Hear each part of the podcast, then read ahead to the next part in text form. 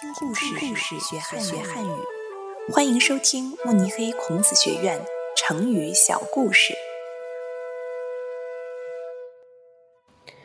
管鲍之交出自《列子·立命》，改编者郝文超。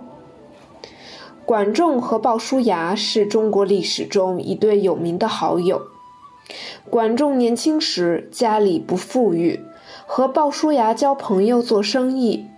鲍叔牙对他非常好，从来都让管仲拿多一部分的钱。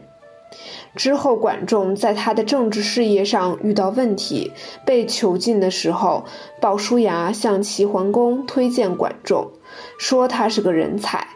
管仲因此被录用。管仲带兵打仗。鲍叔牙最了解他的苦衷。管仲和鲍叔牙一生一直相互支持、相互理解以及相互帮助，彼此成为了对方最好的朋友。成语“管鲍之交”用来比喻关系非常好的朋友。